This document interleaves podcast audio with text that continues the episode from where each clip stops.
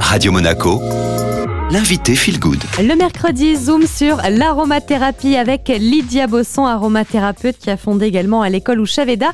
Alors Lydia, comment est-ce qu'on peut intégrer les huiles essentielles dans notre routine quotidienne? Par quoi on peut commencer? Ce que je conseille quelqu'un qui s'initie à l'aromathérapie, qui connaît pas très bien, diffuser. Dans le commerce, vous allez peut-être trouver des mélanges tout faits déjà. Regardez bien que ça soit de bonne qualité, donc allez pas les acheter n'importe où.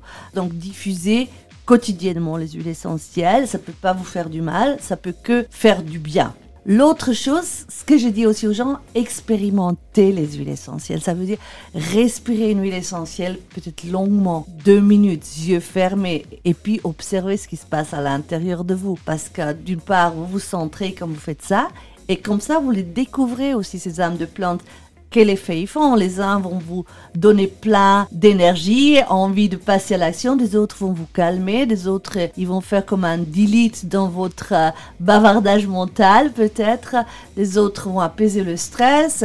Expérimenter, je pense, c'est vraiment important. Et puis à la limite, peu importe laquelle vous allez respirer, faites l'expérience. Lydia, il y a tout juste quelques instants, vous parliez de bien choisir son huile essentielle lorsqu'on les respire, par exemple. Est-ce qu'il y a euh, quelque chose, un indice qui nous indique qu'effectivement c'est une bonne huile que l'on a choisie? En respirant les huiles essentielles avec les yeux fermés, vous allez peut-être aussi plus faire l'expérience de l'ampleur de l'huile essentielle.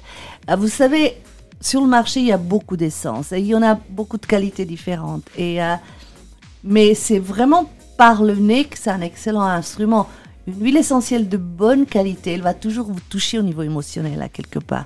Et puis il y a des essences malheureusement synthétiques ou euh, un peu manipulées. Elle va, vous allez sentir l'odeur, elle peut peut-être même sentir bon, mais ça va rester en fait bloqué superficiellement, vous continuez à réfléchir et à penser comme avant. Alors pour intégrer les huiles essentielles, on parlait donc de la diffusion. Quel autre moyen on a, euh, Lydia, pour en profiter? Après, pourquoi pas vous savourer un bon bain? Vous pouvez prendre une bonne poignée de sel marin, mettez dedans 8 gouttes de romarin à cinéole.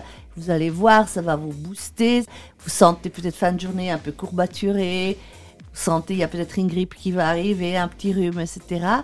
Et euh, ça peut le chasser vraiment parce qu'en plus le sel marin a un effet très alcalisant, donc c'est bon pour le, le corps. Après, euh, voilà, le massage quotidien, euh, je peux, je peux que insister là-dessus. Hein, ça veut dire 60 gouttes sur 100 ml d'une huile végétale. Vous massez le corps entier avant de prendre la douche. Vous détoxiquez votre corps, vous nourrissez votre peau. Il y a plein de choses que vous pouvez faire pour les intégrer dans votre vie quotidienne. Il faut vous dire que quand vous commencez à intégrer des huiles essentielles, surtout si elles sont d'une bonne qualité, ils ont une vibration très haute et ça va vous porter. Et c'est peut-être abstrait aujourd'hui, mais faites-le, vous allez voir. Merci beaucoup Lydia Bosson. On vous retrouve la semaine prochaine. On parlera justement euh, plus en détail de euh, comment bien diffuser les huiles, lesquelles choisir selon euh, la saison et notamment la saison automnale, l'approche de l'hiver. Et on parlera également de comment bien choisir ces huiles essentielles pour se masser. On retrouve maintenant la musique sur Radio Monaco.